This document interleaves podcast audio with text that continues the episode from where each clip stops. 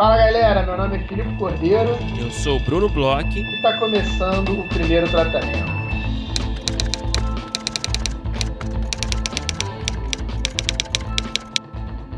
Fala, Brunão! Tudo bem? Fala, Filipe Cordeiro. Tudo bem? Como você está? Tudo ótimo, Brunão. A gente está aí numa rotina de entrevistas com os finalistas do Uhum. PTC Lab, né? A gente já teve, agora, enquanto a gente grava, a gente já teve os primeiros papos e ainda tem outros por vir, né, Brunão? Isso, a gente está brincando de RH, né?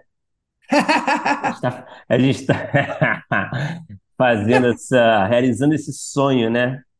De, de profissional de recursos humanos. A gente pergunta qual o seu maior defeito, qual a sua maior qualidade, onde você se vê daqui a cinco anos. Se A gente E podia fazer mais perguntas muito loucas, né? Tipo assim, se você fosse um animal, que animal é, você pode crer, pode crer. Querido, desenha um negocinho para mim aqui, que pode ver um negocinho. para fazer uma leitura do seu caráter, do seu, do seu potencial, né? Fazer um Mas é, psicotécnico, né? Umas é, provas. é, mas claro que a gente está brincando aqui, né? Que as nossas perguntas são super objetivas e, e, e, e agradáveis, né? Ao contrário dessas perguntas aqui, clichês, né? De, de entrevistas de emprego, né? A gente, enfim, né? A gente quer saber mais sobre os projetos e sobre os autores e, e sobre as inseguranças desses projetos, né? Como é que a gente poderia ajudar nesse laboratório. Então, a conversa vai meio por aí. Então, a gente está nesse ritmo nessa semana. E, e vamos ter aí os projetos, a lista, né, final dos projetos participantes. Já no final dessa semana a gente vai anunciar. Certo, Felipe? Exato, Brunão. E por falar aí, né, nas nossas é, iniciativas, queria falar sobre uma outra iniciativa nossa, super legal, uma das coisas mais legais que a gente fez aí nos últimos anos, e está com é, dupla é, novidade. O Cena Aberta, para quem não conhece, o Cena Aberta é um episódio especial, uma, um formato especial aqui do primeiro tratamento, que onde o Guilherme Petri, o Guilherme Zanella, a Jéssica Gonzato e a Carol Santoyan analisam as primeiras páginas ou páginas de apresentação de algum personagem, até três páginas, é, de roteiros. E eles fazem um formato super interessante, super legal. Eles é, Uhum. leem em três páginas sem saber nada sobre o roteiro, sem saber quem é autor, sem saber se é série, se é filme, sem saber nada sobre o roteiro.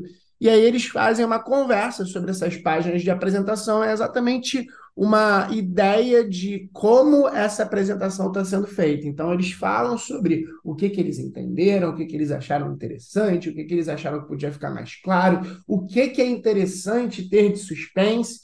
Aí depois, né, a pessoa que mandou manda um áudio contando é, mais ou menos o que que era história, qual era a ideia com a apresentação, qual era o formato. E depois eles fazem uma pequena discussão sobre aquilo que eles imaginaram e sobre aquilo que as pessoas explicaram. Então, esse é o formato. E tem duas novidades sobre o formato. Uma é que a gente é, já tem mais de uma semana, uma semaninha e pouco, mas a gente estava segurando um pouco para fazer o anúncio, mas você que é assinante Orelo já deve estar Já tá ligado. ligado. A gente postou um episódio novo, né? O quinto episódio desse formato. Ele já está no ar aí no feed. Então, você que é assinante Orelo, porque é um formato exclusivo para assinantes Orelo, pode já escutar o quinto episódio aí do Cena Aberta. E você que não é assinante Orelo, que gosta do podcast e vai no Frapa, você pode conferir ao vivo no Frapa, que vai ter uma sessão aí do Cena Aberta no Frapa, mais especificamente no dia 15 de novembro. Então, o, esse nosso super time aí dos Guilherme, Jéssica Carol vão analisar ao vivo as três primeiras páginas, vão ler ali no, no, no eles fizeram isso ano passado, foi super divertido. Eles vão ler ao vivo as três páginas, vão fazer, né, igual o formato ali, essa parte de especulação barra análise. Depois a pessoa vai é, dizer, né, quem, quem foi que escreveu, explicar um pouquinho, eles recebem ali é, a informação de quem foi que fez o, o, roteiro. Se a pessoa estiver ali ao vivo, ela pode inclusive falar um pouco sobre qual foi a ideia. Mesma coisa do formato, só que numa versão ao vivo. E se você quiser ter o seu formato é, analisado aí ao vivo no Frapa, né? Você que se inscreveu no Frapa, é importante, você tem que estar inscrito no Frapa. Você pode mandar é, o, a, o seu roteiro, né? As três páginas, você só tem que entrar aí no, no site do Primeiro Tratamento, primeirotratamento.com.br. Ali em cima vai ter um, um item dizendo assim: cena aberta frapa. Ali tem todo o regulamento, como é que é feito o processo seletivo, regulamento, etc., e um formulário Google para você preencher, mandar suas informações, mandar roteiro, porque vai rolar aí no, no Frapa 23 de novo. Então fica aí o convite para você se inscrever no do Frapa. Você não precisa ser assinante Orelo, você precisa estar inscrito no Frapa e você pode ter aí o cena aberta é, ao vivo no Frapa. Então fica o convite. Lembrando que o primeiro episódio do Cena Aberta a gente publicou aqui aberto no nosso feed, então você pode entrar aí na Aurelo ou no seu navegador de podcast favorito e jogar aí no primeiro tratamento, primeiro tratamento de Cena Aberta, você consegue escutar o piloto, né, o primeiro episódio que foi feito, e para os assinantes existem outros quatro episódios no uhum. ar. Então, você que é assinante Aurelo, você entra aí pelo, pelo, pelo aplicativo da Aurelo, procura aí no feed conteúdos exclusivos para assinantes. Você consegue escutar mais quatro episódios. A gente vai ainda publicar, tem mais episódios aí já na agulha para sair nas próximas semanas. Em breve, inclusive, como a gente está tendo aí os episódios esse ano do, do Cena Aberta, talvez a gente abra para as pessoas mandarem mais, mais roteiros. Então, vocês que são fãs do Cena Aberta, que eu sei que tem muitos que no início do ano né, a gente mandou aí um, um, e-mail perguntando quais são as atividades que vocês mais gostam.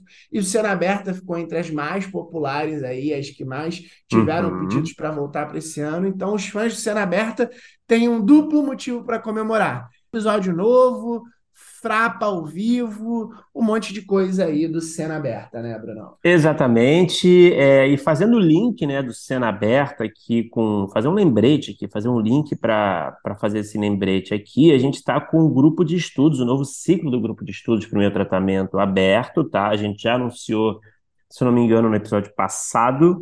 É, então, inscrições abertas. O ciclo vai ser baseado no livro Culturas Narrativas Dominantes, do João Maria Mendes.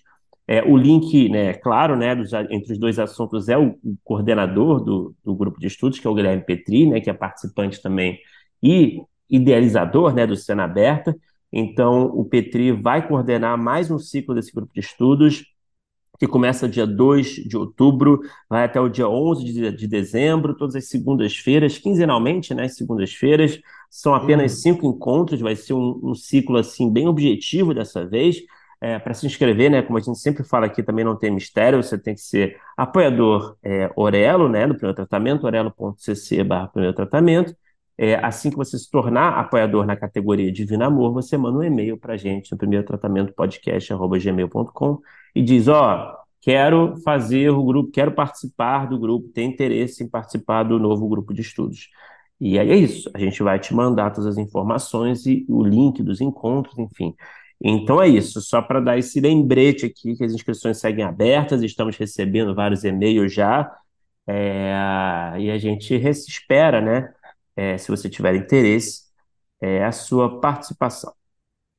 Exato, essa Bíblia aí da roteiraria, né, um dos livros que o Zé sempre traz aí para as aulas, que finalmente vai ser dissecada por Guilherme Petri e companhia. Brunão, agora vamos bater um papo. Você me contou que está assistindo algo interessante. Eu assisti uma coisa que você me indicou, que eu queria conversar um pouco aqui com você. Vamos começar por aí. Não, vamos começar por aí. Vamos começar por aí. Tá. É mais fácil. É, o que, que você assistiu aí que eu já já vi, já dei minha opinião super embasada. O que, que você assistiu? Brunão, eu assisti uma série que você falou aqui, eu não sei nem qual episódio que você falou, você é hipster, né, aí à frente do Ah, não vem com esse papo. do roteiro, você já tinha assistido todo, inclusive antes de entrar nas plataformas com o seu VPN ou nas suas viagens internacionais. É... Jury Duty, Brunão, assisti finalmente. Assistiu tudo já? Assisti, cara, vou te falar, eu assisti de uma toada só. Eu botei num, num sábado aqui em casa despretensioso, assim, o primeiro episódio, e eu maratonei, cara, ou num domingo, talvez tenha sido num domingo. Eu maratonei até o final, cara. Eu adorei a série. Eu Legal. gostei muito. Eu, eu, eu lembro que você tinha curtido, mas eu Uhum. lembro que você tinha algumas questões Bom, que você Aham. não quis falar muito na época. Eu acho que agora já saiu na Tá. Amazon faz Agora já tempo. tá valendo, né? É, eu acho que nós dois já vimos, então acho que seria talvez, já que a gente já falou, interessante a gente falar com spoilers. Eu acho que assim, se Claro, não viu, claro. Ainda é de Yuriduri, vai pulando aí no seu aplicativo de podcast, vai jogando 15, 20 segundos aí para frente, um minutinho, daqui a pouco o Bruno vai falar sobre outra coisa.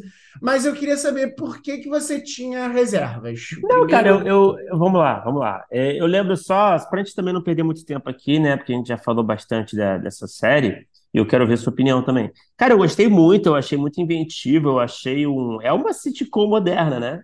É, É um. as- a- você tem tramas de sitcom, você tem o, o, o tom, o ritmo de plots, né, de sitcom, só que você tá nessa situação onde, né, você tem essa, essa, esse diferencial, né?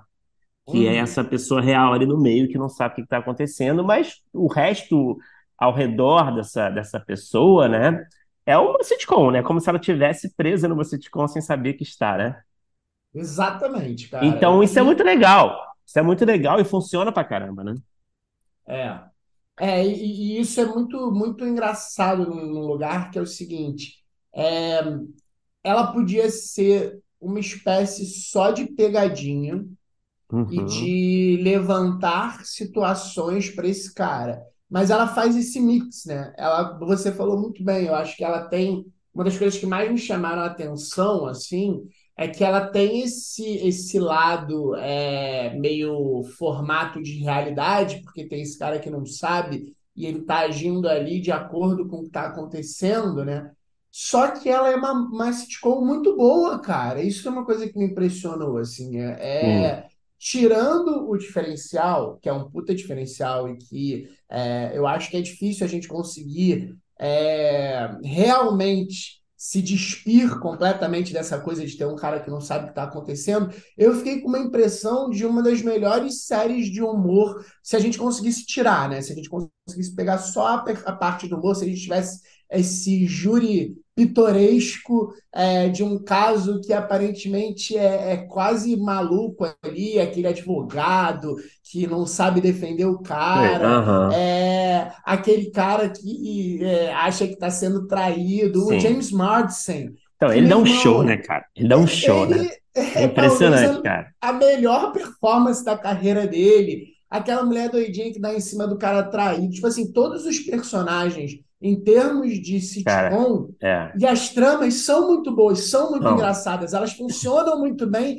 independentemente do, do twist, sabe? É, sim, total, concordo contigo. O James Marsden, cara, é um acontecimento ali, né? A gente sabe que ele é bom, ele sempre foi muito bom em diversos gêneros, né? Às vezes ele até fica meio, sei lá, ele é um ator que, não sei, ele Ele tem pega uns coadjuvantes, né? né? É, Ele mas é ele bom, ele não, sempre é bom, mas ele nunca é é, ele não tem um prota, né? star power, né, de, de protagonismo, né? Mas enfim, mas na comédia aqui, cara, é, eu já tinha visto ele na comédia, mas comédias românticas assim, né? Que funciona, ele faz bem.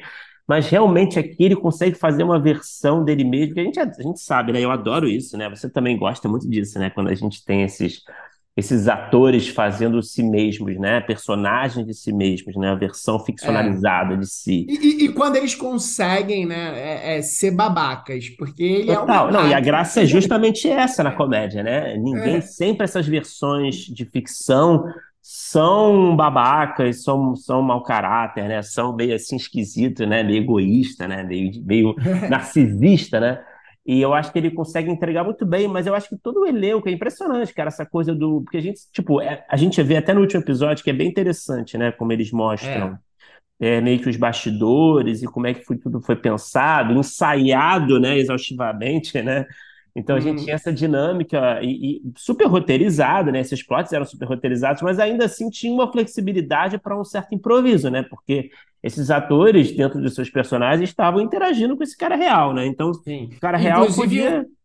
Hum. Inclusive, um dos melhores improvisos que acontece é de uma coisa que ele propõe lá, da coisa do Family Guy, que, meu irmão, é Ah, hilária. sim. Total. Isso é bom pra caralho, boa lembrança. Mas então eu acho que super assim, é impressionante como funciona o nível de excelência, assim, não só do, do que está roteirizado e, e, e do nível de atuação desses atores que, sei lá, a gente nunca viu essa galera antes, basicamente, sabe? Uhum.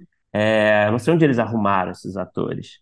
É, que eles conseguem trazer assim um, um tom de realismo, sabe? Apesar de ser essa coisa meio sitcom, que é impressionante, assim. A minha única questão, na verdade, que eu trouxe naquela conversa, nossa, aqui, podemos falar agora livremente com spoilers, é que é, é um, você tem essa coisa meio de pegadinha, né, que você falou, é, que quando é revelado no final, não sei, eu, eu achei que fosse ter um efeito maior, assim, sabe? Tipo, ah, meu Deus, caralho, realmente, nossa, é, que grande revelação que muda tudo, assim. E no final, eu não sei se porque o ator, o cara lá, o real, ele é tão correto, né, e tão bonzinho, né, e todo mundo gosta tanto dele, ele gosta de todo mundo. Ele não é um personagem, assim, muito é, polêmico, né, ou Uhum. incorreto, que eu não sei, cara, ele fica meio surpreso e tal, fica, ah, e tal. Mas, sei lá, eu fico me perguntando, tá bom, isso tudo pra isso, sabe? Tipo, eu não sei, Mas, a grande então, catarse vai ser, a grande catarse vai ser essa, né? E sei lá, mas e- mas fala, perdão. Não, não.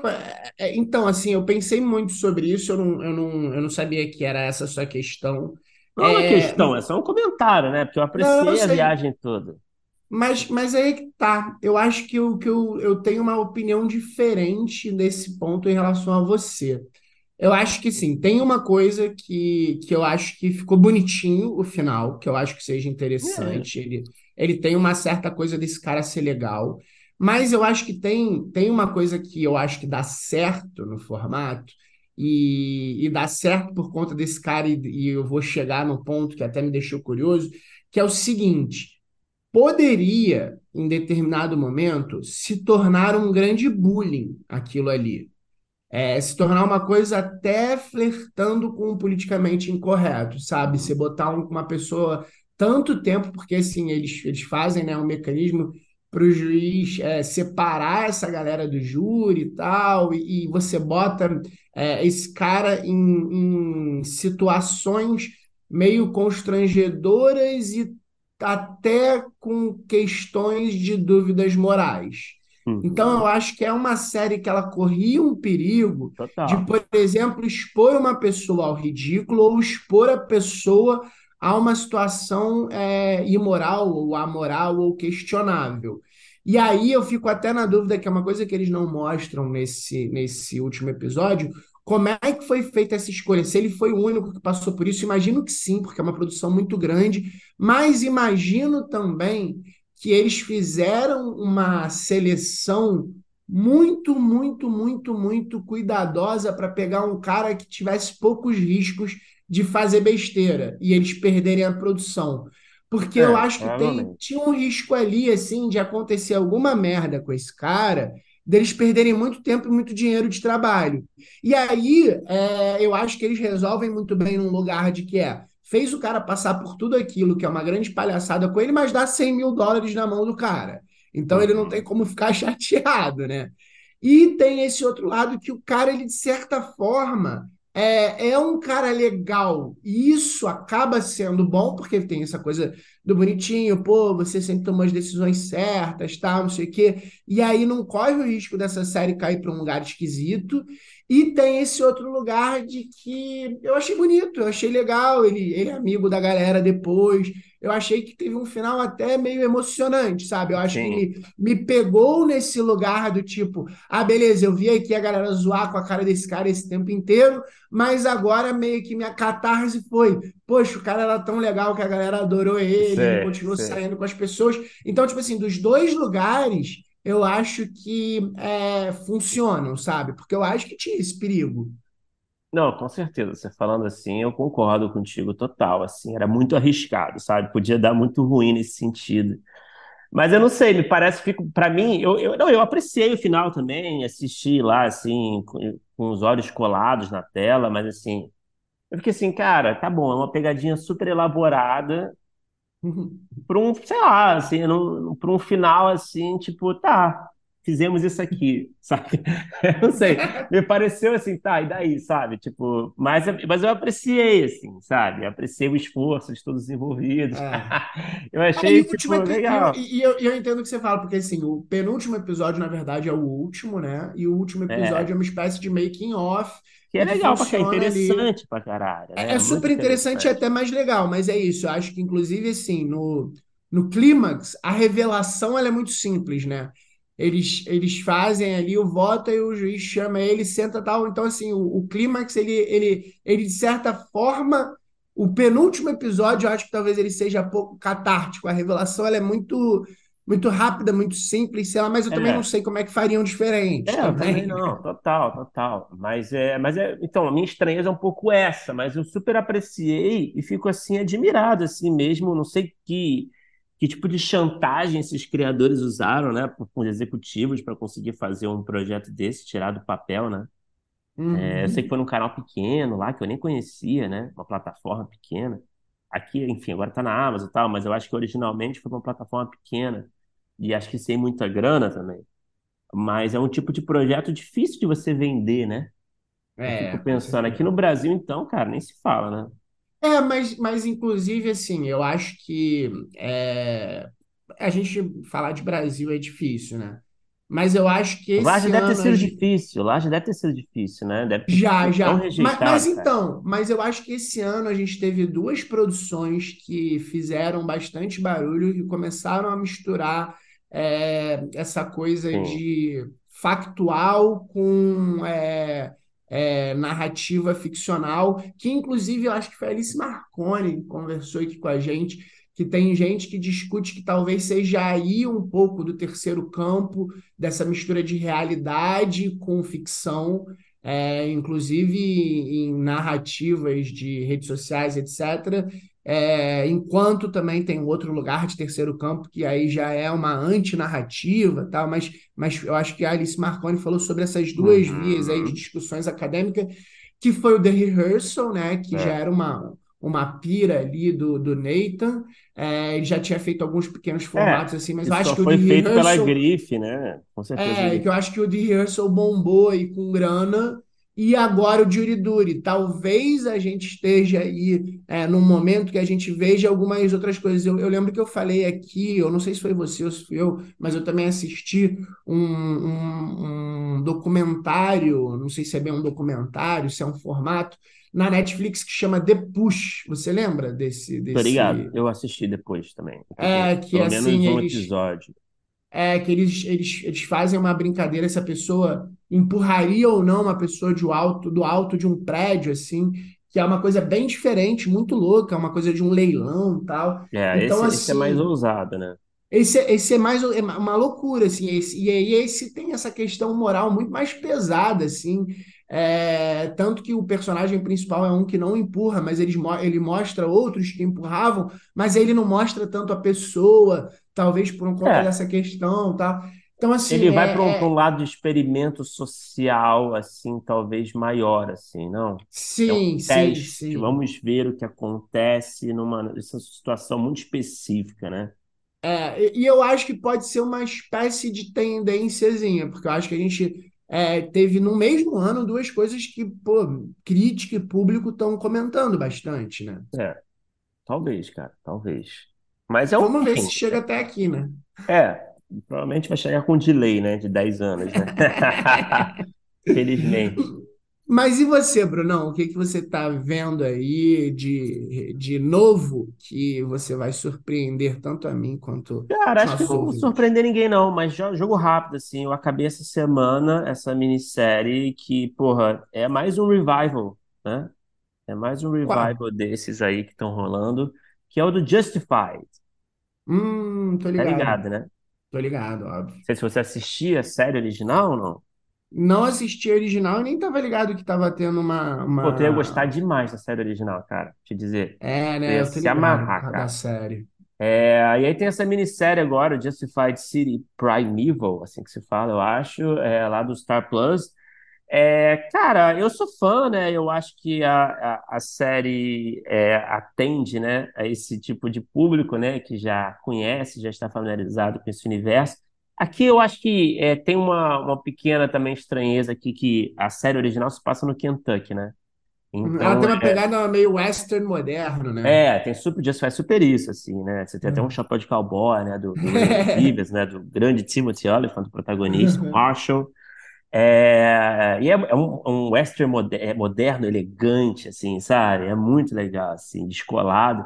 Mas é, a série original se passa no Kentucky e a graça um pouco de Justified, originalmente, é que a gente tem esse, esse Marshall, é, esse agente da lei, né?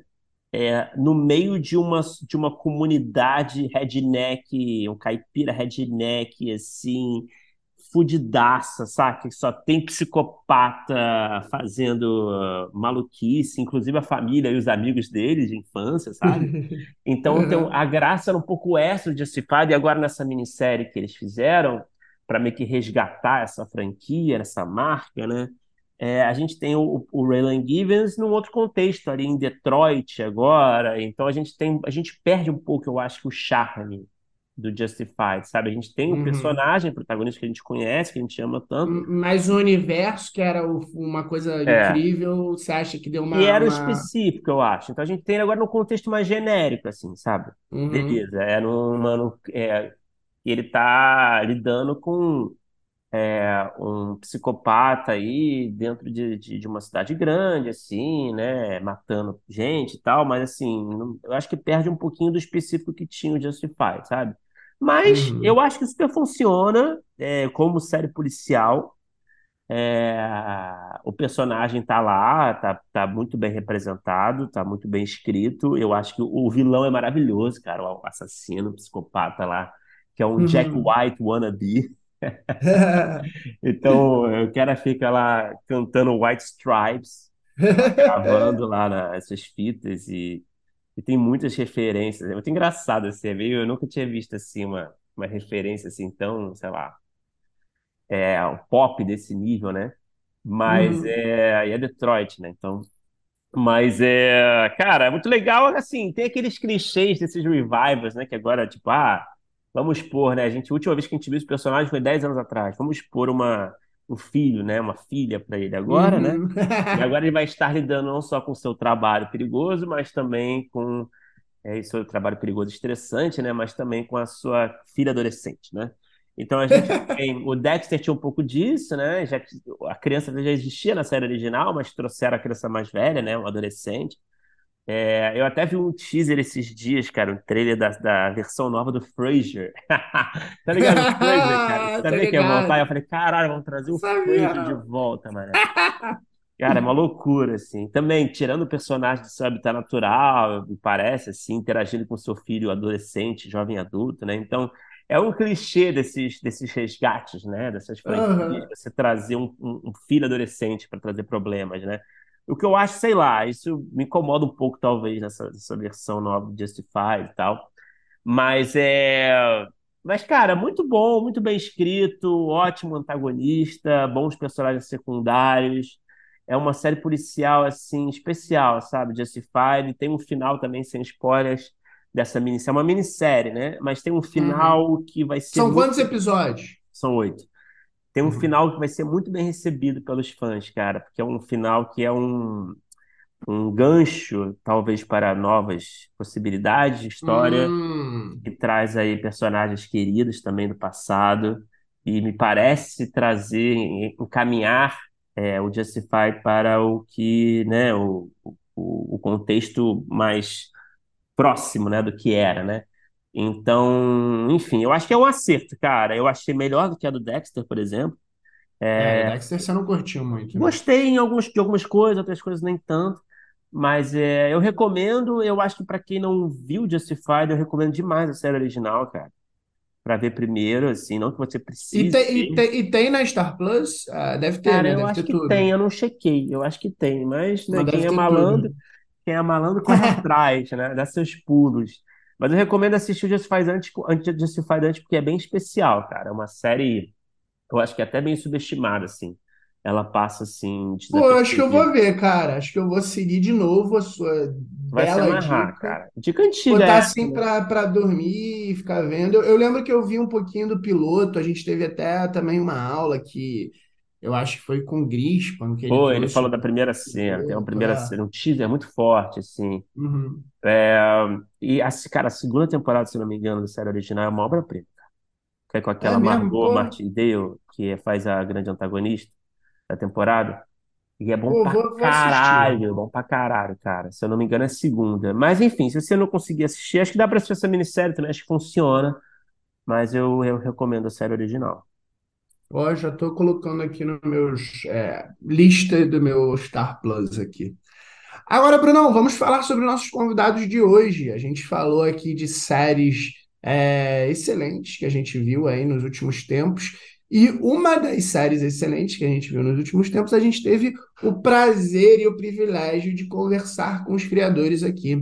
A gente conversou muito sobre como foi, né, a, a todo o, a jornada para tirar essa série do papel, escolhas. A gente trouxe muitas perguntas dos nossos ouvintes, porque é a série do momento, é a série que tá bombando aí, uma série incrível, uma série que, como eu falei no final da entrevista, dá muito orgulho da gente ver é, sendo feita. A gente estava reclamando aqui no Brasil que a gente tem um certo delay, a gente tem certos problemas, né, para conseguir fazer produções. É muito bom quando a gente vê uma produção é, tão grandiosa, tão bem feita, tão bem escrita. E conta aí, Brunão, com quem que a gente conversou? Felipe, a gente teve o prazer de conversar com a Mariana Bartan e o Eduardo Mello, que são roteiristas e criadores da série Cangaço Novo, essa série brasileira que está dando que falar, né? Que está super hypada, com toda razão. É uma série que, porra, funciona muito bem, cara. Eu acho que é um dos maiores acertos aí que já, já foram feitos no nosso streaming. É uma série super brasileira, com sequências de ação maravilhosas, muito bem escrita, muito bem dirigida, com um elenco bom demais. Então a gente teve esse prazer de conversar com essa dupla de criadores que falou muito, né, sobre os bastidores, que, eu, que é uma parte que eu acho super interessante, né, dessas séries que conseguiram, né, ser bem-sucedidas nessa, nesses estágios de, de venda, de desenvolvimento e, e, e, e saíram do papel de uma forma brilhante, né? É, É, eles, então, eles fizeram loucuras e durou, demorou nossa, bastante cara, tempo, né? Isso foi interessante. Eles, nossa, isso é muito interessante, cara, essa história de como, como foi, né, levantar a ideia e levar ao mercado e, e todos os, os investimentos, vai, que eles fizeram no projeto naquele momento e se pagou no final, né? É, mas tem muito bastidor aí, cara, muito bastidor que a gente escuta, costuma escutar pouco. E a Mariana e o Eduardo, eles compartilharam com a gente, falaram um pouco também da sala, dos desafios de escrever essa série. Então, foi um papo muito completo, cara. É isso, vamos ouvir que foi bom demais.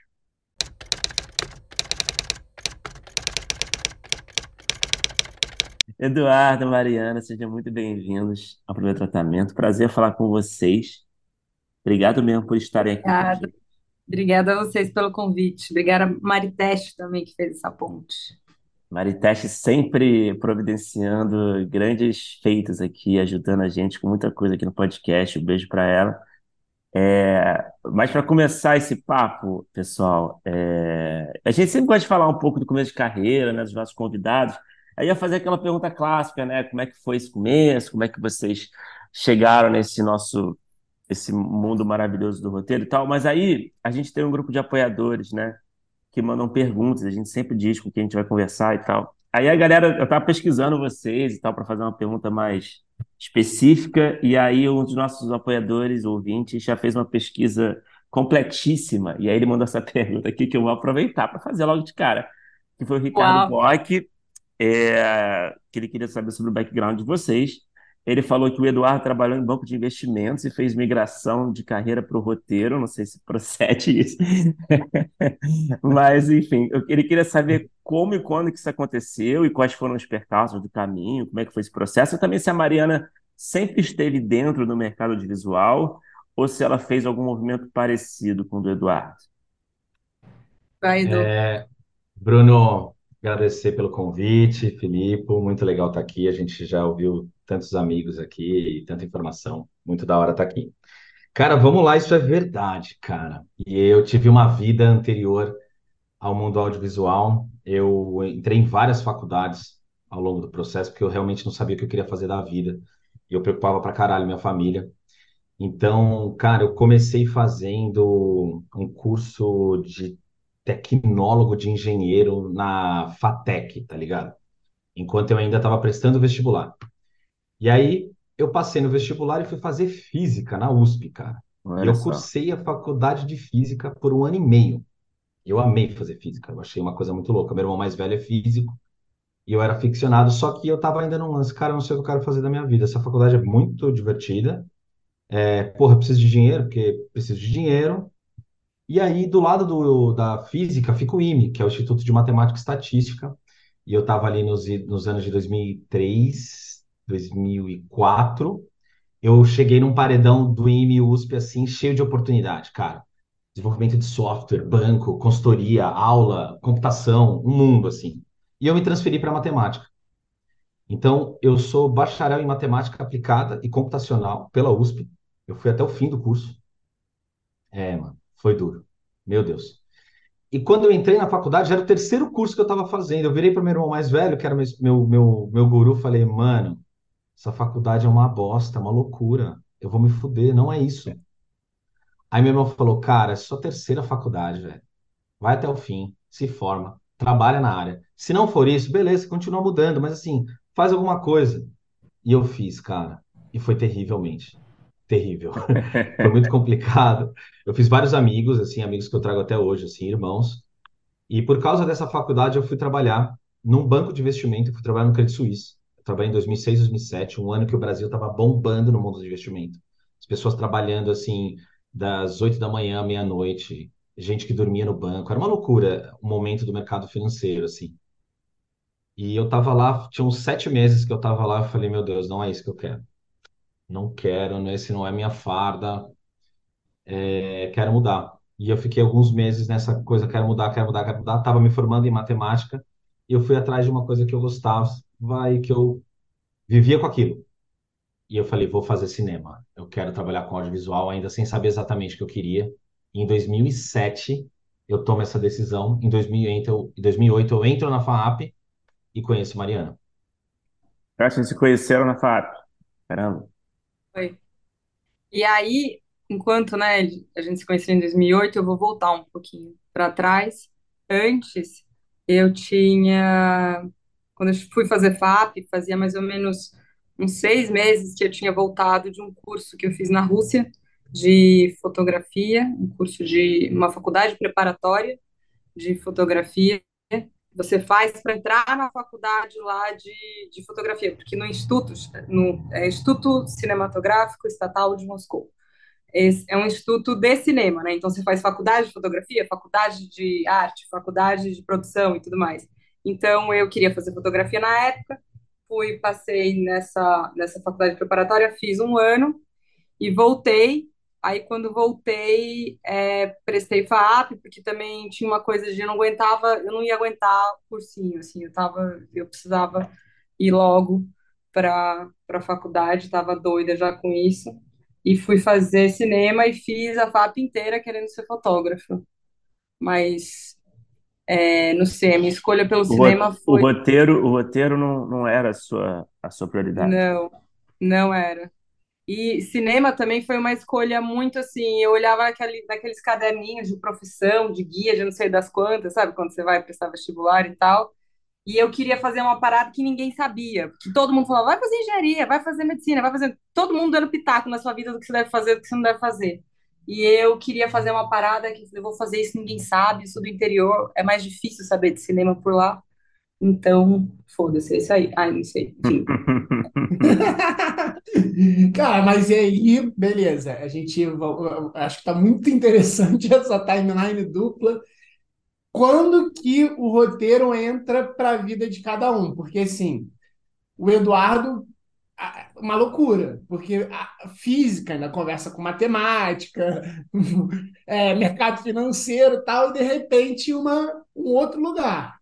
A Mariana, ela até, beleza, já tinha uma coisa a ver com cinema, beleza, que foi para a Rússia começar a fazer alguma coisa, Mas e aí, quando é que o roteiro, quando é que o interesse em roteiro é, começa para vocês? É a partir desse encontro de vocês também? É, é ali meio junto, quando vocês se encontraram, vocês já também estavam começando a querer isso? Como é que, como é que foi para esse lugar para cada um?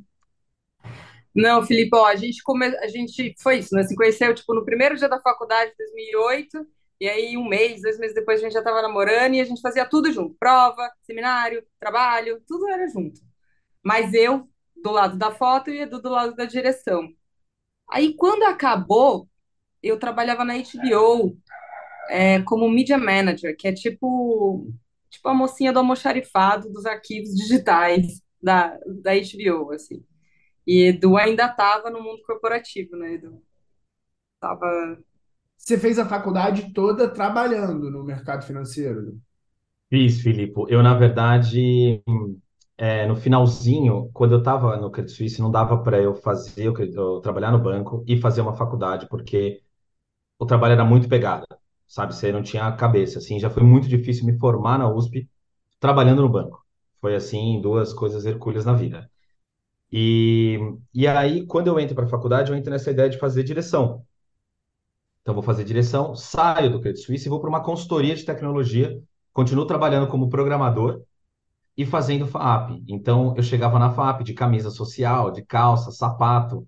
Eu era tipo um berriner invadindo o território FAP de Faria Liner no boleto. Cara, e eu acho que eu era a única pessoa da sala que trabalhava e que pagava a própria faculdade. Era meu segundo curso. Eu tava com sangue nos olhos. Eu chegava na sala de aula enchendo a cara de café. E assim, cara, presente, sabe? É, era a segunda faculdade, eu não ia. Então, assim, eu, eu, eu, eu chegava em, em, alguns momentos, o professor dava aula, dava aula mal, levantava, ia na secretaria na hora e reclamava da aula. Eu falava, não tem condição Vim do Barba Gato, atravessei a marginal, chego aqui, esse cara não tá dando aula, brother. Assim, realmente eu, eu, eu dava uma pressionada.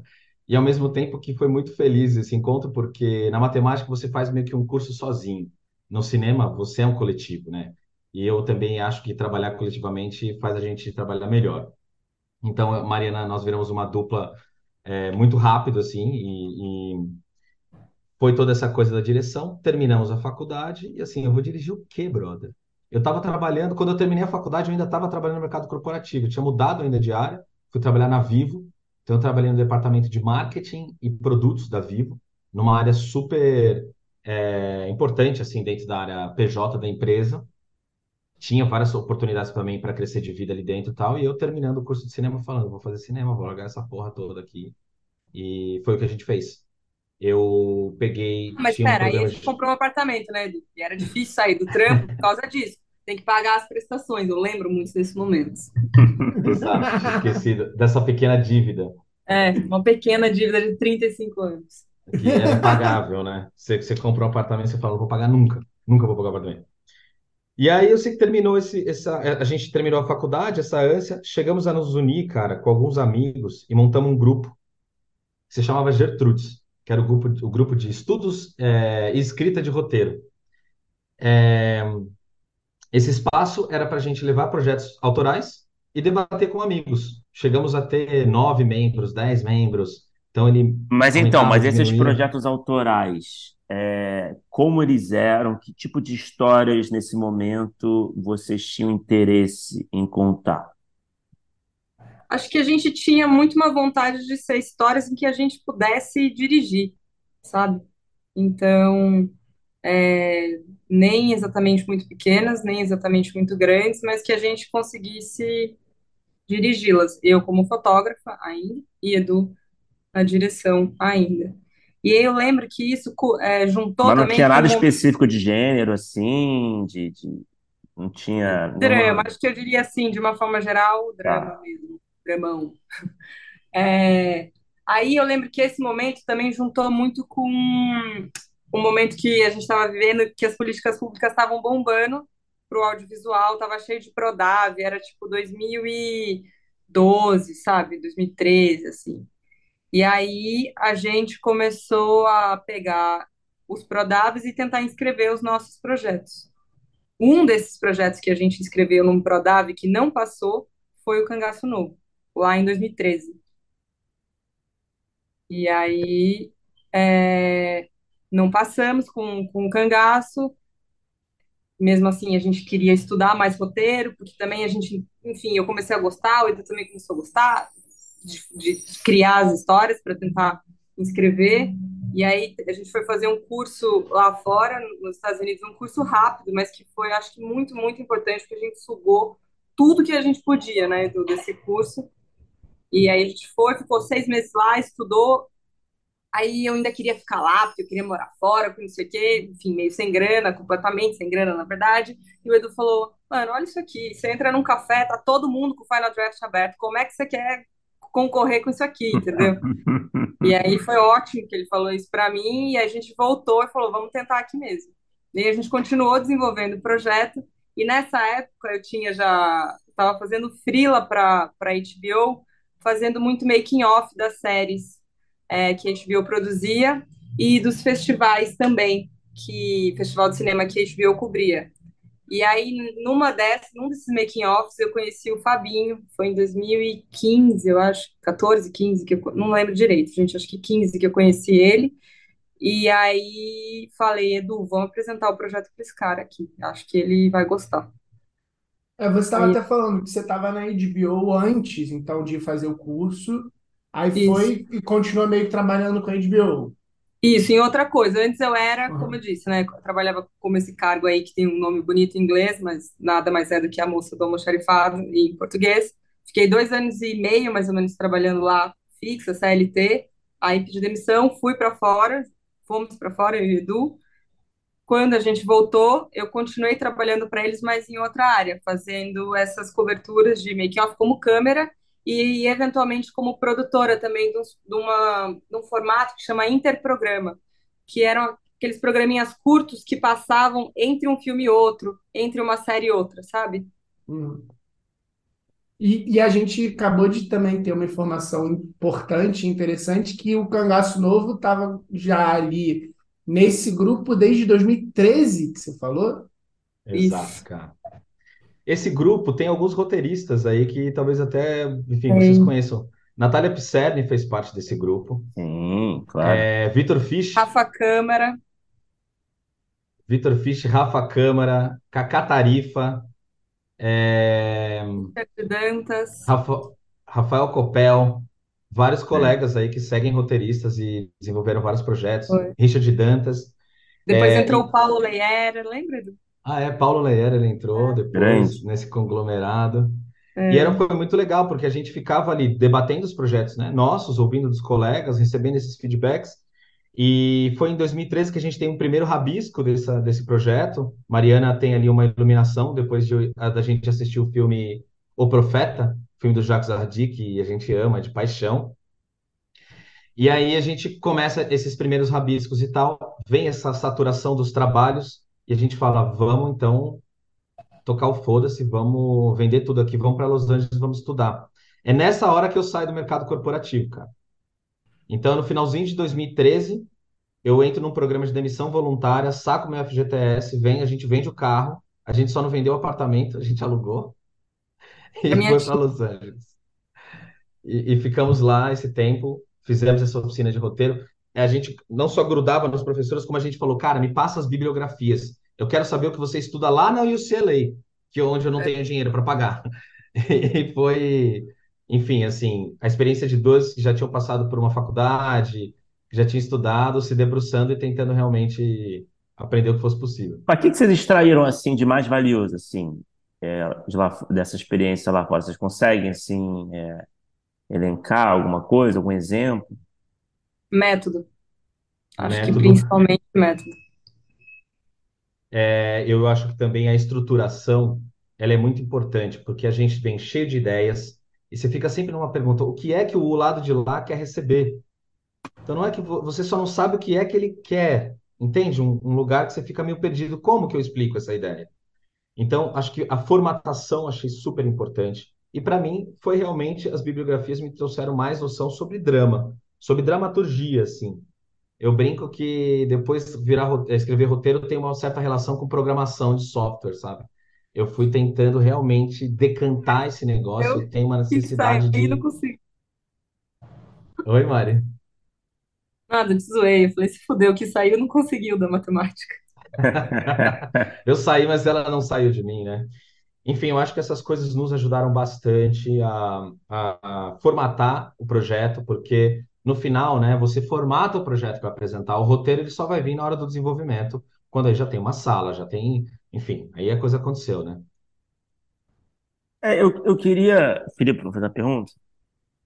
Pode, pode. Não, eu queria só aproveitar essa, essa linha do tempo do cangaço, né? Que vocês, beleza, desenvolveram ali o, o, o embrião, sei lá, o- a primeira versão lá em 2013, né? E aí teve esse tempo de estudo também, enfim. Mas eu queria entender, assim, é, em termos de projeto, de levar para o mercado, vocês começaram a levar o projeto para o mercado? Em que época vocês têm essa dimensão? E quando vocês levaram, vocês tinham uma, uma Bíblia, até sugando essas- esse conteúdo lá fora também, né, da experiência de vocês, vocês tinham uma Bíblia assim, bem formatada, clássica, aquela Bíblia de dar inveja. O que vocês tinham, é, desse projeto que vocês levaram ao mercado?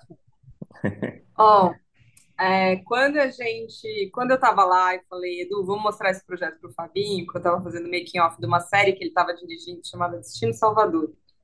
E aí eu falei, oi, Fabinho, é a Mari, making off e tal, tem um projeto aqui, queria te mandar, darará, darará. E aí a gente mandou o projeto para ele. Ele falou, muito legal, tem muito potencial, é, contem comigo. Aí nessa hora a gente achou que tinha vendido o projeto, que já era ótimo, que era tudo, que fim, acabou, é isso.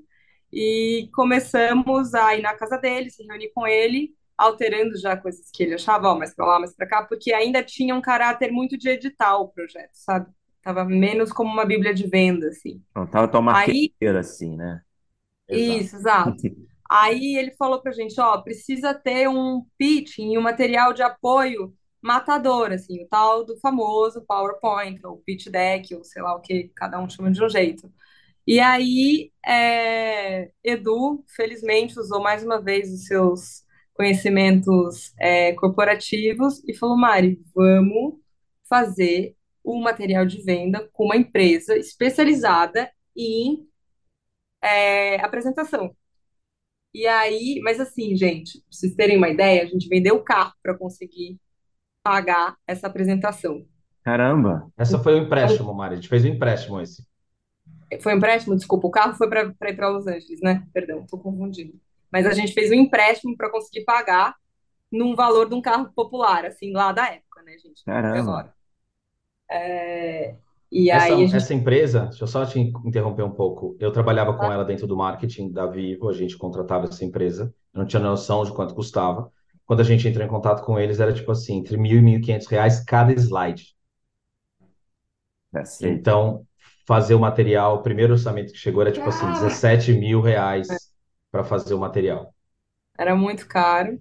E a gente muito louco também. Então, É, foi um puta risco, assim, né? Tipo, cara, é Nossa assim, coisa de- realmente, é coisa de maluco mesmo. Assim, não, Cara, vocês, vocês provaram que vocês estavam certos, mas, enfim. Quando então, você mas conta de novo, é você muita loucura. loucura, né? É muita loucura, gente. Mas É aí, loucura. essa apresentação ficou foda demais. Ficou incrível. me Até hoje, eu acho a apresentação mais foda que a gente fez, assim, disparado. Olha o que tá louco. O cartaz da- do Cangaço Novo de hoje, e eu sei que as pessoas que fizeram cartaz de Cangaço hoje nunca viram essa apresentação que eu tô falando, mas esse cartaz de hoje tem coisas similares a essa apresentação que a gente tinha. Ah, é? Caramba. A O, coisa como dos chama carros na isso? estrada, os cactos, a, a, a, a coisa da identidade, da identidade visual tem uma- um diálogo, é impressionante. A fonte, o lettering de cangaço novo que, que se usa para divulgar hoje é muito parecido, também, mesma coisa, com o de lá de trás que a gente fez, ainda que, eles, que esses, esses materiais nunca tenham se cruzado, assim. E aí a gente fez esse material, aí a gente, aí o Fabinho levou a gente para apresentar lá na O2, para Andréia.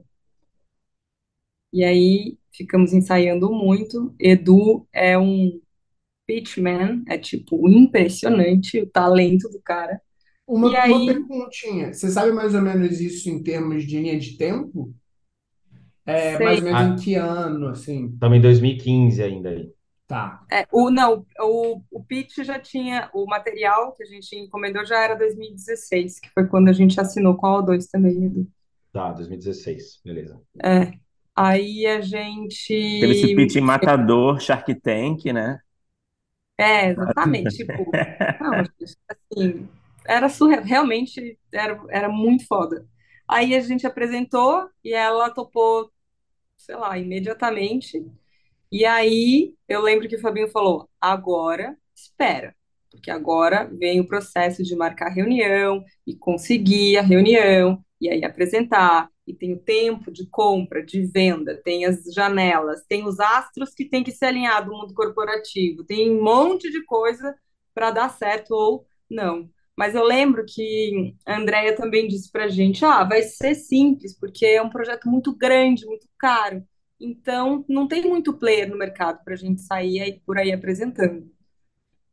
Aí, beleza. Aí a gente apresentou para uns, três players antes de, da Amazon chegar no Brasil. E, os, e os, os, feedbacks desses players eram sempre assim, eram positivos, mas não, não era, não comprava. Um falava incrível, maravilhoso, mas a gente não está procurando esse tema, isso aqui é muito grande. O outro era muito legal, mas mas a gente já está desenvolvendo é, outra série com um tema que se passa no mesmo universo. Aí o outro era. O é, que, que era? Era é muito legal, mas esses bandidos têm que ser mais bonitos, mais jovens. Então, assim. cara, desculpa, um só, cara... Só, só desculpa, Maria. Eu não sei se eu ia falar isso, é que eu estava lendo uma entrevista de vocês, e eu, eu tenho que comentar isso aqui que vocês falaram já. Eu estava vendo aqui uma, uma entrevista de vocês, né, que vocês estavam relatando um pouco dessa história. Né? Vocês falaram que a Netflix gostou da ideia, né, mas eles queriam algo mais Mad Max. Ó, essa aí acho que foi o Fabinho que falou. É, é. Eu, a gente tem que evitar é o nome dos outros players, cara. mas tem uma, teve um, um executivo, um cara muito reconhecido no mercado, não vou falar o nome, obviamente, mas ele falou assim: "Oh, cinema novo já acabou. Bota ator bonito nisso aí, gente. É. cara, é, é, foda, cara. É foda porque isso tudo parece aquelas cenas de sátira, né? Daquelas séries sobre os bastidores, né? Que a gente escuta aquelas, aquelas, aquela situação é. de reunião, sem né? sem contar que você volta, você entra no elevador e fala, bom, mas se só esse é o problema, então beleza, né? Então vai rolar. E não rolava. Aí, quando a Amazon chegou ainda, em 2018, aí... Só passar, passou por uns consultores no meio do caminho, contratados pela Amazon. A gente chegou a trabalhar junto com essas pessoas. Amazon não, Edu, pela O2. Pela O2, desculpa. Legal. E era sempre isso, cara. A gente sempre muito disposto, falando. Se você chegasse lá, Bruno, e falasse: Não, Edu, vamos pôr aqui mais um tio, cara. Acho que precisa de mais um tio. Vai ser bom ter esse tio. A gente falava: Beleza, vamos pôr o tio. Ô, Edu, não, ó, acho que aqui precisa ter mais ação nessa parte. Se eles fizessem isso, a gente, então tá bom, vamos fazer isso. A gente tentava a, a absorver sabe? Todas as coisas. É... E que tinha um monte de coisa positiva sempre, né, gente? Porque o desenvolvimento é isso, né? Mas também chegou uma hora que é, vai ser muito importante quando a gente vai chegar com o Garrido, que é o nosso head, que ele vai olhar para as coisas e vai falar assim para mim, para a Maria, Edu, tem muita coisa. Agora a gente precisa tirar. É, nesse processo de, né, com a O2 de 2016 até 2018, é, é, bem isso mesmo que o Edu falou. Entraram outros roteiristas, outros consultores, roteiristas que fizeram papel de consultor, mas era isso, não ia. E aí, quando chegou a Amazon, lá vai o Edu fazer um pitch matador de novo, em inglês, para 12 engravatados que sentaram lá no O2 e, meu Deus do céu, foi tipo incrível, incrível, foi muito da hora. Eu, eu lembro muito desse dia. E aí, o que aconteceu depois, Edu? Aí a gente saiu com uma ótima relação dessa reunião. Essa reunião tem uma coisa engraçada também, cara. Eu, eu dei aula por cinco anos, inclusive conheci Margot enquanto eu era professor de roteiro. Parte desses cursos que, parte desse curso que a gente fez em Los Angeles foi base para montar um curso aqui em São Paulo. E então eu, eu me sinto à vontade em falar em público e fazer os pitches com tranquilidade. Cara, no dia do pitching, com os gringos lá, já tinha passado a noite inteira ensaiando, assim. É, a O2 me inventa de passar um vídeo da O2, cara. A O2 é uma grande produtora, já filmou no céu, na terra, no ar, no submarino, na lua, já ganhou tantos prêmios, já fez isso. Já... Cara, era um vídeo. Você falou assim, meu Deus, aquele vídeo acabou com a minha segurança, mano. Aquele vídeo me bateu assim, o que eu tô fazendo aqui, caralho? Eu fiquei meio, cara, fiquei desestabilizado. Terminou o vídeo, eu fiquei um pouco travado, a Mariana olhando pra minha cara, assim, eu comecei a falar, parecia que as palavras não saíam da minha boca, até que ah, passei por uma arrebentação, assim, engatei no pitching e Foi, terminou eu, eu com lembro, eu lembro que no começo você tá, olhava só pra mim, aí quando você se voltou pro seu corpo, aí você começou a falar com a, com a geral e foi. terminou com um bate-papo. Maravilhoso. O pitching terminou, era um bate-papo, eles já perguntando coisas da história, a gente falando que, os caminhos que a gente achava que deveria ir, porque obviamente era um pitch, não começava de tudo, mas já tinha todo, né, a gente já tinha determinado, acho que eram as estruturas da questão. Terra, banco, família, assalto a banco, é, e outros temas que eu não vou falar ainda, porque senão já se transformariam em spoilers. É, aí depois, aí veio isso, aí a Amazon falou, pô, legal. Não, mentira, aí falou, legal a reunião, tá bom. Voltamos eu e Edu pra casa, naquela esperança, mas numa esperança um pouquinho mais calejada, né? E aí teve um dia, sei lá, acho que umas duas semanas depois, a gente estava lá abastecendo o carro, aí o Fabinho liga, pergunta, vocês estão sentados? Aí eu dou um grito, quase me deixa surda, e aí ele falou, rolou, a Amazon vai comprar o desenvolvimento. Aí a gente começa a entender que, que não é um green light, né, galera, sabe? Eu, eu não sabia, era, enfim, tava, era o meu primeiro, tava Eles aprendendo. fizeram qual esquema? Eles fizeram aquele esquema de vocês escreverem epi- o, o piloto ou o segundo piloto só para depois o green light para abrir sala. Exatamente, exatamente. um, um, um green light de desenvolvimento, de pré-desenvolvimento até o piloto, exatamente o que você falou. E Piloto depois Bíblia, né? Depois o as as resto. Uhum. outras etapas. É, e aí Mas vocês nessa, chegaram a montar uma salinha para esse, esse, essa- isso, esse aí nessa do piloto Bíblia, que entra o Fernando Garrido, Red, muso maravilhoso, e o Eris Milgrom, que também era, Uhum. é roteirista, que trabalhava no O2, mas acho que, enfim, mais como é, fazendo a curadoria ali dos projetos, e aí ele entrou na nossa sala como roteirista também. E aí foi muito legal. A Viviane Pistache entrou, fez Sim, assistência de sala nessa primeira etapa. Vivi é foi. ótimo. Ela, Maravilhosa. ela ficou quatro meses com a gente e depois foi para outra série. Abandonou. Ela foi contratada e Mentira, não, ela não abandonou. Eu falo isso só porque eu queria ter ela. Cara, e aí vem Garrido e Eres e a gente realmente agora senta. A vida é entrar na produtora 9 10 da manhã e sair 6 da tarde. E aí a Tempo levou, gente. desculpa o processo? Essa primeira etapa A foram acho primeira. que três meses. Essa piloto Tá. Bíblia foram três meses. Assim, cara, na Corrido, fúria hein? Eu Corrido. pra não lembro, Edu, não caralho. foi mais? Não, Mari. É o Eu não finalzinho de lembro. 2018. A gente Ah, entra na sala, a gente tem Corrido piloto e para ter bíblia uma Bíblia resolver. final e piloto é bem corrido. Cara, a gente discutiu rapidamente assim um arco. A gente debateu sobre como a gente queria esse arco. Acho que havia uma decisão nossa, né, Mari? E que era o seguinte: é assalto a banco. Não dá para o cara virar, para o cara não ser um assaltante de banco. E já viraram um assaltante de banco no primeiro episódio. A gente debatia isso porque a gente encontrou na pesquisa como o assaltante de banco é um PhD do negócio. Você não vira assaltante do banco de banco do nada, sabe? Tem uma, um crescimento dentro da vida criminosa. É um plano de carreira, né? É um plano de é, carreira. E o Baldo, ele já tinha que ter algumas habilidades para entrar nesse bando, trazendo alguma coisa, né? Então a gente tem essa, essa costura inicial, mas a gente ali determina que, olha, nossa virada vai ser com três episódios. A partir do terceiro episódio, ele vai estar, vai virar de fato o assaltante de banco. Até lá, nós vamos construir essas relações, nós vamos abrir esses personagens. De Norá, que a gente queria bombar de Norá, meu, como é que a gente faz essa personagem estar em, em, em tudo, e, e enfim. Mas tudo isso a gente debate. Mari Garrido vão para o piloto, eu e Eres vamos rasgar o arco e definir os, os, os episódios que naquele momento ainda eram 10 episódios. A gente começa a série pensando em 10. Aí os dois começam, a gente começa a soltar a escaleta, né, do piloto, volta para a sala inteira, todo mundo volta, debate, volta, volta para os dois, os dois vão abrindo a, escaleta, nós abrindo as sinopses até o episódio 10. E aqui foi um momento que assim, né, você ficava assim, ô, tal coisa aconteceu no piloto, pode acontecer tal coisa no piloto, porque eu acho que isso aqui vai ajudar a gente não sei aonde. Então, era uma troca muito intensa dessa costura para a gente chegar num documento assim, é, e num piloto que a gente gostasse. E eu acho que de cara todo mundo falou, porra, tá legal isso aqui. E os É, e feedbacks acho que também vou assim. enaltecer muito aqui o nosso Red, que ele tem essa coisa de todo mundo tem a oportunidade de falar, de palpitar, né, de dar as notas, as considerações sobre o trabalho do outro. É, e eu acho que isso é do Marquesa sem tamanho, deve dar um, deve dar não. Eu vi o trabalho que deu para ele ali, ficar compilando as notas e tudo mais, Uhum. mas eu acho que isso é o que faz a gente limpar, limpar, limpar, sabe? Ficar lapidando todos os roteiros, assim, de uma forma geral.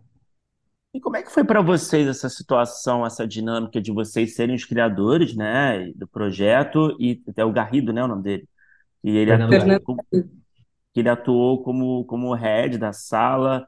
Isso foi saudável assim para vocês? Talvez tenha sido mesmo, né? Não sei, talvez, sei lá, que criou uma certa distância mínima, talvez, vai, essa coisa de desapego, não sei como é que foi isso, como é que vocês enxergaram essa questão de não de, de, de terem que lidar com, com uma outra pessoa, né, como head de um produto criado por vocês. Eu, Olha, Bruno, eu acho. Quer responder? vai você, você, eu vou, eu vou, faço a minha depois. Eu acho que, assim, é inegável. Quando você está ali no começo, é doloroso demais, assim. Não é, não é legal, não. Não é... Claro, lógico, senta aqui, Garrido. Não é assim. É porque você está ali há muitos anos, querendo aquilo há muito tempo. Mas a gente entendeu muito rapidamente, quando a gente começou a andar com o projeto, que a gente é, era a corda mais fraca ali. Porque, veja, o que, que a gente tem antes disso, eu e Edu escrevemos algumas, alguns episódios de animação pré-escolar na TV Pinguim, e a gente tinha um curta-metragem. Então, a gente era a corda mais fraca profissionalmente mesmo. Não estou dizendo que a gente não era bom, não é isso. Que a gente foi, enfim, a prova do que a gente foi fazendo foi constatando que a gente conseguia fazer. Mas é, então, na hora que, que você entende que você não vai ser rédio do seu próprio projeto, eu fiquei muito triste, mas felizmente foi o Fernando Garrido, porque poderia vir uma pessoa e simplesmente dizer: daqui esse projeto é meu, vamos fazer do meu jeito e eu que sei e tudo mais, porque eu sei mais que vocês. E que eu ia dar errado, falar certamente. né? e que ia dar errado certamente. E eu já ouvi histórias assim de outras salas, então acho que também tinha um pouco de medo por causa disso. Quando isso começa a não acontecer na nossa série, aí a gente surfou. Aí foi incrível, porque ele estava no lugar de head, de organizar, de metodologia, de dizer, olha, a gente faz aqui, depois aqui, depois aqui, sem impor, sempre ali de junto, e a gente com caminhões de ideias e criatividade sobre alguma coisa que a gente já estava há muito tempo falando e trabalhando. É, eu acho que agora eu nem preciso complementar mais, porque isso foi perfeita. E, e eu acho que tinha, acho que assim, vou complementar mais uma coisa do Garrido, que é assim, ok, a gente quer fazer uma série, mas eu nunca tinha escrito um roteiro, é, ou 10 roteiros, 50 minutos. Isso de verdade pesa. Tem uma questão organizacional muito hoje compreendida por nós, sabe? Então, quando a gente tem essa pessoa que fala, vamos organizar, porque senão às vezes até você cria mais do que precisa, né? E essa medida foi extremamente importante ter alguém como Garrido, parceiro, e que queria fazer, é quase assim, vamos fazer a nossa série, sabe? Vamos fazer parte disso, mas justamente é, quase que cada um mesmo no seu lugar. Eu estou aqui como head writer, vamos organizar essa bagunça. E vocês, como criadores, vocês têm ideia? Então me conta, né? Então a gente brincava que é um banco galpão de, de compra e venda, a gente vendendo pra caralho, Garrido comprando, né? E essa compra e venda de, em todas as direções, né? Então, assim, cara, que a melhor ideia vença sempre. Eu acho que o fato de eu e Mariana sermos casados, trabalharmos juntos e discordarmos ao tempo, o tempo inteiro, com tranquilidade, sabe? Eu acho que estabeleceu uma relação e um diálogo dentro da sala que foi muito positivo. Puta, pode crer, esqueci dessa parte. Tem isso também. O fato da gente dizer, não compra a sua ideia na cara, sem nenhum problema, sem nenhum dedo, ó, não achei legal, isso não funciona, não vejo o menor sentido, dá mais intimidade para as pessoas, eu acho que elas ficam mais confortáveis de dizer para gente. As pessoas, o Fernando ou o Ed, de, de falar, não, isso aí nem Não virou uma dupla, né? Que vocês ficavam se protegendo, assim. Não, nossa, não mesmo. Muitas vezes eu me unia muito mais ao Fernando e o Edu ficava lá sozinho. E às vezes acontecia muito do Edu e do Garrido concordarem em discordarem, que era um negócio bizarro, mas acontecia muito. Eu queria aproveitar para fazer uma pergunta. Você falou um pouquinho é, sobre a pesquisa, né? E aí eu queria aproveitar uma, uma pergunta do, também de um dos nossos ouvintes. A gente vai acabar não conseguindo fazer todas as perguntas, porque quando a gente falou que ia falar com vocês, bombou aqui. Mas, mas eu, eu, eu, era uma pergunta que eu já tinha separado, então aproveitar. Assim, ele, ele, ele pergunta como foi o trabalho de pesquisa e ambientação da série para a criação do universo dela e quais as referências que foram usadas. Mas eu achei legal você falar dessa coisa do, do, do, do assaltante a banco, que não é um primeiro momento. Então, assim, imagino que tenha tido bastante pesquisa em, em vários sentidos diferentes, até universo, crime. Então, queria saber como é que foi, como é que foram os, se tiver, se teve mais de uma etapa de pesquisa, como é que faz a parte de pesquisa? Foram muitas etapas. É, a gente, claro, primeiramente é o que tinha a nosso dispor ali, internet, livros e lendo muita coisa. É, mas eu- uma das partes que eu achei que foi turning point, assim, né, pra gente, foi quando a gente conversou com um delegado do assalto a banco em São Paulo. E esse cara, ele era chefe de uma, de um departamento de assalto a banco. Ele já havia liderado ações com 120 policiais para fazer Isso a é antes de prisão. O2, tá? Só para vocês terem um pouco de noção. É, isso é antes de O2, pra você ter noção. A gente conseguindo, através de amigos, amigos que eram amigos de policiais. E esse cara tinha, o ele já teve o comando de 120 pessoas armadas para ele sair assaltando, é, prendendo assaltantes. E ele falava que ele achava incrível que prender sem dar tiro. Falava que esse era o, o jeito certo de se prender. Mas, cara, é assalto a banco, a coisa é complexa. Você vai pro tiroteio, você vai pro, pro combate. E aí ele falou bastante pra gente de cangaço novo, de novo cangaço, né, do método e trouxe várias informações sobre o perfil desse tipo de assaltante, sobre o tempo em que se leva para realizar um assalto, o custo para realizar um assalto. Fazer um assalto é caro, então tem um investimento enorme da equipe antes de realizar esse assalto, e como esse assalto veio mudando com o aumento do crime organizado. Ele também tinha um perfil e de repente ele foi caminhando para um outro perfil que não nos interessava também naquele momento falar de crime organizado. A gente estava afim de entender o que a gente chama de banditismo interiorano, assim. Vou aproveitar rapidinho, uma coisa que a gente perguntou para ele lá atrás, né, que agora já mudou um pouco, que eu sempre, enfim, queria enfiar a porra de uma bandida no, no rolê. E aí é, a gente perguntou para ele sobre a participação das mulheres nesses assaltos, e ele disse é, lá atrás que as mulheres ocupavam muito o cargo de cavalo, que é quem dirige. Elas são exímias motoristas, assim. E aí, Ah, é, também não sabia, né? Agora mudou bastante, agora tem mais mulheres liderando e tudo mais, mas na época que, que a gente perguntou isso não tinha. E aí a gente aproveitou que era uma ficção e fez de ignorar. Mas acho, Edu, não sei, ia sugerir de você falar também um pouco da origem, da, escolha de ser o interior do Ceará e tal, Claro, não, que vou chegar lá. A outra parte vem que eu sou filho de cearense e, e de um cearense com uma baiana. Meu pai é do interior do Ceará, ele é de um distrito, cara, é chamado Sucesso, distrito de Tamboril. E eu sempre visitei minha família no Ceará, minha família cearense sempre me visitou. A gente sempre teve essa relação, uma cidade que até hoje, quando meu pai saiu de lá, tinha 5 mil habitantes. 40 anos depois, tem 10 mil habitantes. Então, continua uma cidade pequena do interior do Ceará. Já tínhamos ouvido falar de assaltos lá na região, justamente em Tamboril. Depois a gente fez uma viagem para lá. Nós fomos com o Fabinho, que é diretor da série, junto com a sala de roteiro. Nós fomos para o interior do, Ceará. Levei, os levei à cidade da minha família, a região que eu visitei em diferentes momentos, e tentando mostrar qual era o Ceará que a gente estava embarcando. Qual era o tamanho de cidade, qual era o tamanho do roubo, qual era o tipo de criminalidade que a gente ia absorver dentro dessa proposta. É, então foi uma é sempre para mim também uma redescoberta sobre as suas origens mesmo, sobre o quanto há de nordestinidade em você, né? E a gente tinha feito o Baldo é de São Paulo, o Baldo é do Recife. O Baldo é de Fortaleza. Quando a gente foi para fazer essa viagem, a gente voltou, não, o Baldo é de São Paulo. Vamos atrás desse choque É. cultural, sabe? Vamos atrás desse não lugar, esse não pertencimento. Você, é- você- no, no Sudeste você é nordestino, no Nordeste você é sudestino. E acho que, que aterriza para todo mundo, né? A sala do roteiro inteiro vai compreender a dimensão do que a gente quer, quer falar. É, porra, muito legal essa resposta. E eu vou até aproveitar e fazer uma outra pergunta de ouvinte, que foi o João Pedro Pinho.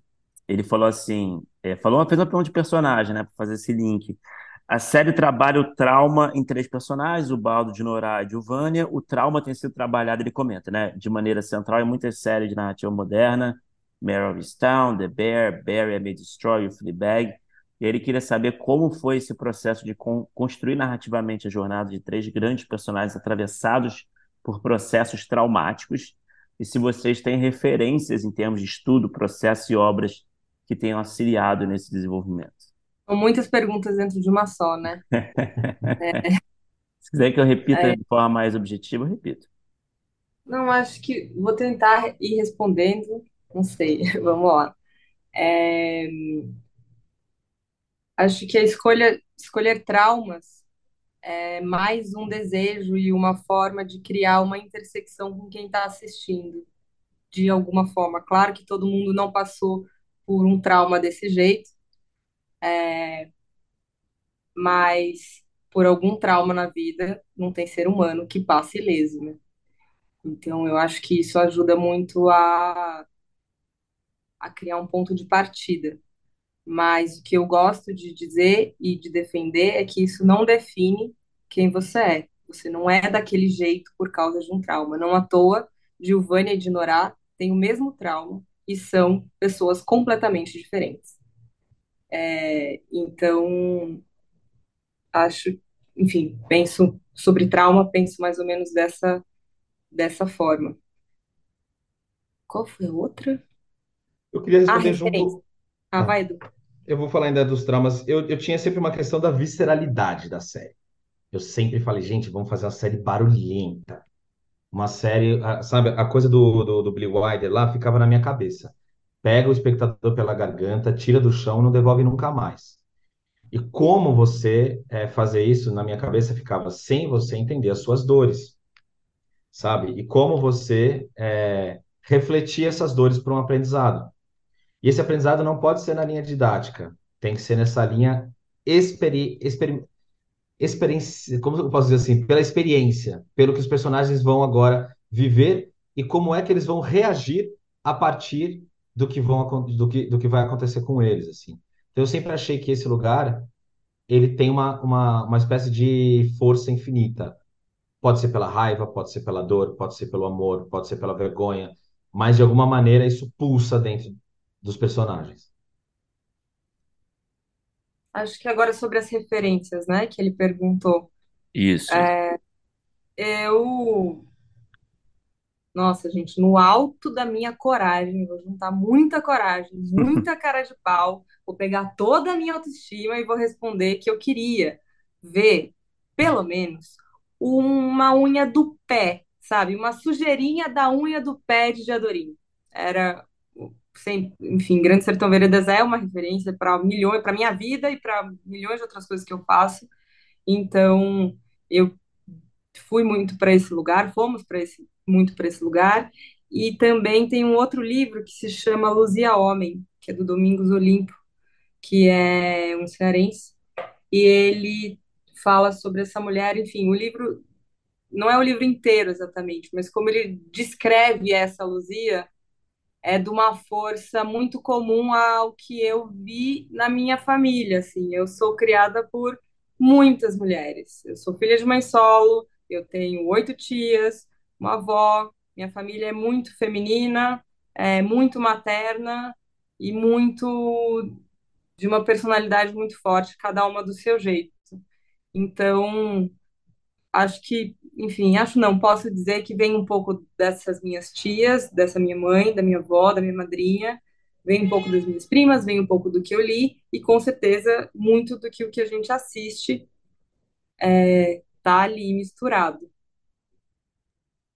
Eu, as referências são muitas também, mas eu tinha uma coisa com o Baldo, e eu falava isso dentro da sala. Primeiro rolava uma risada, mas depois acho que foi muito todo mundo entender o lugar que eu falava, eu quero um cangaceiro que chora. Eu quero um cangaceiro com medo. Saca? Não pode estar tá fácil pro cara estar tá ali, cara. Saca? Não- e não é porque ele consegue que ele está se sentindo bem fazendo. Então eu sempre pensava numa coisa meio, tinha que ser tudo com umas coisas meio bagunçadas, assim, nada podia estar exatamente claro, né? E para mim eu tinha uma, uma referência que um amigo maravilhoso, que eu amo demais, chama Bruno Cursini, um crítico de cinema, um cara que, tá, que hoje dá aula no doutorado em Buffalo, nos Estados Unidos, sobre cinema norte-americano, tamanho o crânio dessa pessoa. E ele me mostrou O Homem que Matou o Facínora, e a gente discutia muito sobre o western americano, sobre John Ford, e eu acho o, o Homem que Matou o Facínora uma coisa extremamente interessante, né? O personagem do James Stewart, ele não é um cowboy, né? Então, assim, ele é um advogado, ele é quase, ele é um legalista, ele está ali sobre, sobre a questão do discurso, enquanto o Joe Wayne, esse é de Norá. Então, teria ali uma dualidade sobre uma espécie de cowboy que não é um cowboy. E eu acho que para mim tinha um pouco desse lugar do Baldo da gente desconstruir essa ideia, né, dele ser o, o, o bonzão, dele ser o cara que é o fodão, é, mas ao mesmo tempo, mesmo que ele não seja nesse lugar, não quer dizer que ele não tenha nada que ele possa contribuir e colaborar. E aí a gente vai fazendo a transformação desse Baldo, mas longe de ser esse cara batendo no peito, eu sou o cara foda. O Baldo, ele, ele- a gente brinca, o Baldo é o cangaceiro que se alguém der um murro na cara dele, ele abaixa o rosto, pede desculpa e vai embora. E se depois ele achar que ele tem que resolver aquele assunto, ele vai resolver de outro jeito. Não sei se eu concordo com você 100%, mas Jamais. assim Cadê o Garrido? Cadê o Garrido para falar? É, não, Edu, calma. Eu queria fazer uma pergunta, eu queria aproveitar, você falou de- dessa coisa que você queria que fosse uma série que pegasse, né, e, e não, não soltasse mais. E aí eu queria fazer uma pergunta que é, conversa com lá atrás, assim. Vocês falaram que era uma série cara, que a O2 identificou que era uma série cara, que tinha um poucos players.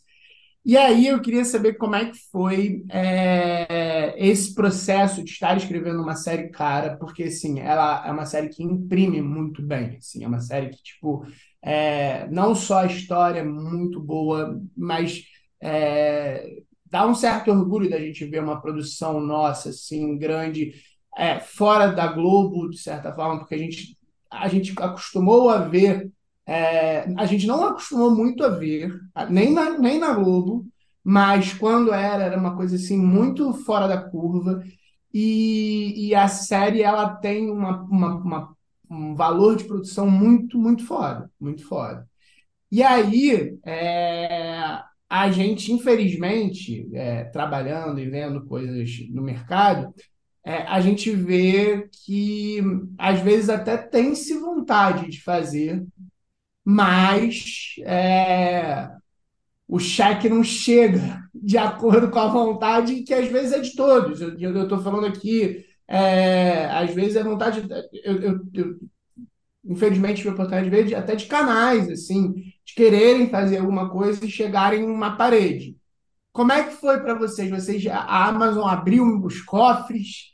É, vocês passaram por algum momento de escolhas ou não? Ou ah, não, se é para fazer tem que ser assim, porque é raro e, e é, e é muito bom quando é feito e principalmente quando dá resultado, né? Porque é uma, é, por um outro lado, é uma responsabilidade também. É, Olha, a gente bateu aquela de roteirista despreocupado. Este problema não é meu. E a gente foi escrever, cara. E a gente foi escrever, a gente parou assim, não vamos pensar nisso. Eu não vou colocar nesse pensamento. E vamos mandar, e vamos ver o que dá. É uma série sobre assalto a banco, tá ligado? Essa já é uma premissa que está posta. Então precisa ter banco, vai ter explosão de cofre, vai ter carro fugindo. Essas coisas estão colocadas. Então vamos nessa. Porque eu acho que nesse momento, ô, Felipe, acho que ninguém sabe, cara. Eu acho que até os roteiros chegarem e aí as pessoas falarem, faz sentido, vamos se arriscar, sabe? Então eu acho que essa, essa construção foi feita a várias mãos. Posso dizer que a gente teve liberdade total para criar. Ninguém nunca chegou pra gente, não faça isso, não faça aquilo, sabe? Todas as notes, inclusive, eram, elas eram muito gratificantes. Eram muito no lugar sobre, será que o personagem está indo bem? Será que a gente pode mais? Será que a gente não foi além? Né? Mas era sempre um será. E eu acho que isso foi, foi maravilhoso. Então, claro que quando chegou a produção, e aí é um outro momento que eu e Mari trabalhamos que virou assim, roteiro na produção. E roteiro na produção é assim, mano. Tem três carros aqui, gente, é isso mesmo? É, então vai ter, ó, carro 1 um é tal carro, carro 2. O texto vira realidade. E ali você tem que trabalhar para a realidade, em favor da realidade, em, em total harmonia com a direção. Ali você, sabe, vira um, um segundo momento que a gente defendeu muito estar presente, né, Mari? Porque a gente falou, a aterrissagem precisa. Assim, a gente sempre foi essas pessoas. Usem a gente. Tá precisando de alguma coisa? Alguém tá com uma dúvida? Usem a gente. Nos coloquem, a gente está aqui para resolver qualquer situação que vocês acham que o roteirista pode ajudar e que os criadores podem ajudar, sabe? Porque a gente Então, queria muito garantir, acho que as escolhas criativas, é, no que diz respeito à história, não como vai filmar, do jeito, isso aí jamais, isso é completamente da direção.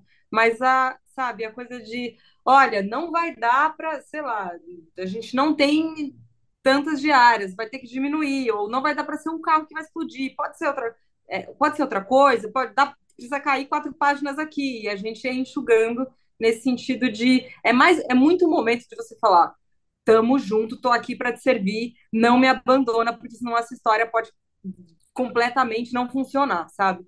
Então, eles deram a mão pra gente e a gente, quer dizer, a gente deu a mão, sei lá, todo mundo se deu a mão e, e foi. Pessoal, papo ótimo, ah, mas a gente está chegando ao fim. A gente tem um bloco final, né? A gente tem, a gente faz as mesmas perguntas para todo mundo, tá? Que passa por aqui. Então, é, enfim, fiquem à vontade para responder cada um de uma vez. É, vamos lá. Qual é o melhor roteiro que vocês já escreveram, na opinião de cada um de vocês? Pode ser qualquer formato, pode ter sido feito, pode não ter sido feito, pode ser um episódio, pode ser uma série, pode ser um curto, um longa, vale tudo. eu vou falar que é o episódio 3 de Cangaço Novo. Meu nome é Baldo Vaqueiro. Eu escrevi junto com o Garrido. A gente estava num puta ground, sabe, junto, de falar, mano, esse, porque aí era o episódio da virada. E esse episódio ele tem uma sequência de ação de uns 14, 18 minutos, assim. É, sim, tá, tá. E, e era a virada do personagem, e tinha uma coisa muito importante. Eu, eu berrava fazendo os diálogos, a gente eh, encenava os diálogos, porque era muito legal a sala presencial, sabe? Então, a gente explicava o posicionamento, o que que ia estar acontecendo na luta. É claro que depois, lá no set, eh, as coisas são alteradas para a realidade, mas tá Era lá, muito sabe? detalhado, aproveitando essa, era as rubricas de ação, das cenas de perseguição, cena de, de carro fugindo, de sei lá o Era, a gente fazia tipo uma Até planta baixa. briga física também, vocês escreviam bastante. Só que aí era muito legal ter o, o- inclusive, ter o Páginas e, Fabinho nesse. mas páginas e páginas, provavelmente, às vezes, né? De só, só de. Não. Não? E o Sim, que acontece, sim. Bruno, é que aí quando vai vai filmar, quando vai para produção, definitivamente não é aquilo que você Tá, escreveu, claro, porque é a locação que você tá, o jeito que você tá, o tamanho da claro. pedra, o tamanho do, do rio seco que tem, entendeu? Mas a gente fazia questão de, de, de escrever bem. E É, tem, o só, só desculpa, Maria, uma, uma devolutiva que era muito interessante. O Fabinho olhava a cena, montava a decupagem dele, voltava para nós e pedia para a gente adicionar itens da decupagem dele. Então, essa Legal. relação ela tem que ser muito forte. E a cena de ação como um todo, a gente criar uma estrutura dramática dentro da cena, não ser só da- dando tiro, né? As coisas precisavam Claro. progredindo e acontecendo. Não, e as cenas são É. ótimas, né? São realmente alto nível. Mas episódio 3, então essa, essa é a sua O resposta meu final. episódio, o meu episódio 3. Ah, e o maravilha. meu, obviamente, é o piloto, né? Acho que é um bom piloto. Acho que tem uma cena muito específica que eu amo ter escrito, junto com o Garrido também, que é a cena em que os irmãos se conhecem, que o Baldo conhece as duas irmãs pela primeira vez. Eu acho uma cena dramática muito bonita e acho que por causa disso, talvez eu goste tanto do piloto. Agora, olha que coisa doida, né? Eu e Mari escrevemos o episódio 8, descobrimos ontem que é o, o- que é o produto brasileiro com maior nota no IMDb. Nós estamos com 9.4 só. episódio Crime Não Compensa, cara. Foi uma alegria imensa, assim. Pô, legal Irado. demais, parabéns. E, e mas continuando com o nosso bloco, e qual foi o pior roteiro que vocês já escreveram?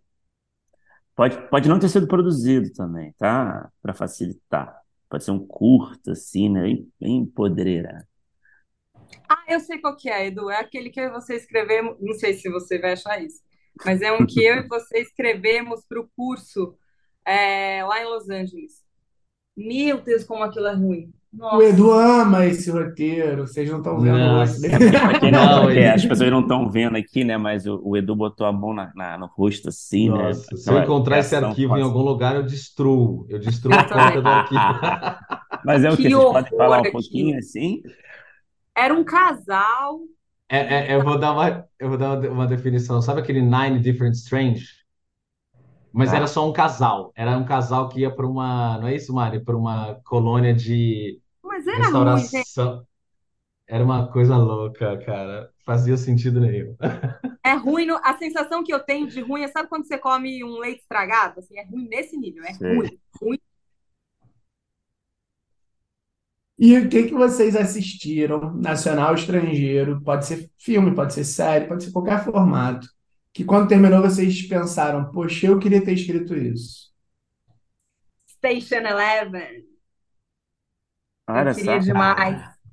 Queria demais ter escrito isso. Eu acho assim. Putz, eu pirei quando eu assisti, aí terminei, coloquei o piloto de novo, porque fiquei completamente vidrada, assim. Dos mais jovens, né? Posso falar uns mais antigos também, mas foi o Não, mas primeiro. tá ótimo, e é bom que é uma resposta bem recente. Você sabe que eu nunca vi? Poxa, vê, é muito, muito maravilhoso, Bruno. Quer dizer, Eu, tem eu outros adicionei essa semana na minha lista. Eu adicionei essa semana na minha lista, que eu vi alguém indicando e fiquei curioso. Meio pós-apocalíptico, né? Tem uma, uma Isso. trupe, uma É coisa uma assim, né? meio uma distopia pós-apocalíptica shakespeariana, assim, de alguma forma. É, Uhum. eu, tô- eu adicionei na minha Cara, lista essa semana.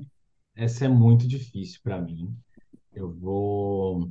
Fala o primeiro, Edu, não tem problema você mudar de ideia depois. O primeiro é muito difícil, cara, porque é um filme muito antigo, assim. Mas se eu pensasse assim, o filme que eu queria ter feito, queria ter feito Cidade de Deus. Queria ter escrito Cidade de Deus. Aí Esse filme me chocou. Eu nem pensava em fazer cinema. Eu tava lá nos anos da matemática e eu levava os meus amigos para assistir Cidade de Deus, cara. Eu te chamava para beber, pra fazer alguma coisa, era mentira, era pra gente ver Cidade de Deus, cara. Eu acho que eu fui umas cinco vezes no cinema. Eu fui, um, eu, eu fui aquela pessoa que espalhava a palavra de Cidade de Deus. Falava, cara, olha isso aqui, o Brasil fez isso aqui, cara. Então o filme ele me chocou nesse lugar de, caralho, a gente é capaz de fazer uma parada nessa intensidade, sabe? Então é, é, eu acho que eu continuo ainda um devoto aí de, de Cidade de Deus, cara. Bom, ótimas respostas. Quer que eu- Você quer complementar? Você Eu só falar ia alguma falar coisa? que o, agora nos atuais, assim, a série do, dos fungos lá, da Last menininha of Us? com... Puta que pariu, isso eu queria ter escrito, cara. Como eu acho isso bom. Eu acho isso muito bom. É sonho, sonho de, de viver, assim. casal que gosta de uma distopia. Aguarde. É, então, a gente tem a última pergunta, né? Não sei se vai ter distopia aí, mas é, tem um projeto, vocês têm, ou, ou coletivamente ou individualmente, algum projeto pessoal que está no topo da lista de desejos? Você quer- vocês querem muito, tem alguma ideia já, algum roteiro escrito que vocês querem muito realizar algum dia? Claro, né? Fique à vontade para falar quando você quiser, de forma mais superficial. Existe esse projeto que vocês querem ver nas telas? Existe. A gente aí, aqui não dá para ver, né, no enfim, podcast, mas o Edu tá falando dentro do escritório dele tem uma lousa, dentro dessa lousa tem alguns títulos ali, todos são projetos nossos. É, então, a gente tem bastante bem de projetos. perto aqui, tô dando um zoom. Tem uma lista longa. Tem, Longa, tem uma longa, lista cara. longa de diversos formatos, diversos gêneros, porque, gente, é muito difícil. Se você apostar todas as fichas em um só, não sei se rola, assim. É. Tipo, Mas fazer eu um vou falar. empréstimo para fazer uma apresentação só, tal. não Ó, é. Filipe, essa eu acho que eu não faço mais na vida, não, viu? Sinceramente, Essa pô, foi o projeto Foda-se, né? É, Mas, ó, tem, tem um filme de um brasileiro que ficou preso num país fora do Brasil, uma história dramática que a gente tá pirando. Quanto mais a gente descobre dessa informação, Então, é um brasileiro que ficou oito anos preso num, num país muito diferente do nosso. E a gente tem uma distopia brasileira que ela é, eu acho que é, ela é insana, assim. A gente, eu, de novo, eu, eu pensei, o problema não é meu, de quem vai É, pagar essa essa é muito mais, ela é mais megalomaníaca do que o cangaço novo, assim. E tem uma outra também sobre saúde mental, que é menor um pouco, mas que a gente gosta demais dela. Mas Um acho drama que psicológico. é meio, meio isso que a gente, que a gente pode falar, assim. Pô, muitos projetos aí, tô super curioso. Pô, E temos, temos que ver essas coisas aí. é, tô Também Tomara! acho, também acho. torcendo especialmente pela da distopia aí. Vamos E lá. mas galera, brigadão por conversarem com a gente, foi um grande prazer. Parabéns pelo trabalho. E Obrigada a vocês, meninos. Obrigada demais. É, obrigado, gente. Dizer que vou falar, viu? Cangaço Novo nasce com a gente aqui, mas cada um que foi entrando, cara, foi um amor, foi uma dedicação, foi a pessoa pegando o projeto para si, sabe? Trazendo a sua colaboração. E acho que teve um momento que a gente tinha muito assim, a gente tem que conseguir fazer o que todo mundo gostaria, sabe? É, um- é óbvio que é uma utopia, não dá, você briga, você perde, você ganha, mas foi lindo, cara. A direção, a fotografia, o elenco, a direção de arte, a finalização, a montagem, tudo isso permite o projeto, hum, com muitas aspas aqui, tá bom? Não ter erros, entende o que eu quero dizer? Ou o projeto funcionar nas suas várias dimensões, claro. né?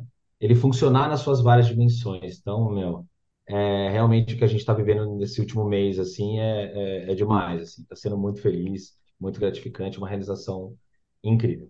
Pô, e a gente aqui como espectador que trabalha na, no, no mercado, assim, eu pelo menos falar por mim, assim, é muito bom ver um, um, um produto assim nacional. É, um de, como espectador, assistir amarradão, é uma coisa que você quer ficar vendo. E de, pô, é isso, assim, ah, pô, dá para fazer um investimento, fazer uma coisa legal, fazer uma coisa num lugar diferente, dá para botar os atores é, bons pra caceta e que não são necessariamente, é, pô, sei lá, um influenciador, um ator que é muito famoso, um cara que é bonitinho. Então, isso, isso, isso tudo é muito bom da gente ver, sabe? É, é é muito foda mesmo. Eu não sei se vocês sabem, mas acho que no episódio da semana passada, a resposta da roteirista do que queria ter escrito foi Cangaço Novo. Não É, então, acredito! é, então, tipo, é, é muito legal mesmo, Que assim, é, em termos alegria! de, de espectador e de, de quem trabalha no mercado, é uma coisa que é muito, muito, é, or- dá muito orgulho, sabe? De, de ver saindo e, pô, isso que você falou de, ah, pô, olha como é que o brasileiro fez aqui, Cidade de Deus, tá uma coisa que ro- tá rolando, pelo menos comigo vendo a série. Vocês estão, pô, de muito parabéns mesmo. Nossa, Porra, gente, velho. obrigada, É muita obrigada demais. alegria, gente. Tô É muita lisonjeada. alegria, gente. E que seja Uau! bom para todo mundo, né? Eu acho que, que a gente tenha conseguido uma mensagem para falar, gente, vem pro Brasil, que a galera aqui tem gente que sabe fazer esse negócio, sabe? Tem gente afim de fazer esse negócio. Eu acho que essa é uma mensagem que a gente pode enviar para todo mundo receber, sabe? Valeu, galera. Brigadão. Encerra aqui.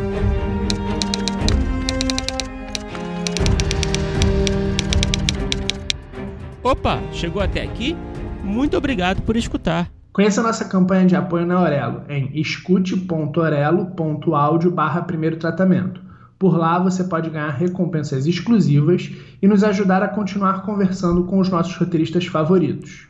Tem dicas, comentários ou sugestões? Fala com a gente pelas nossas redes sociais e não se esqueça de assinar o feed do primeiro tratamento pela Aurelo. Até a próxima!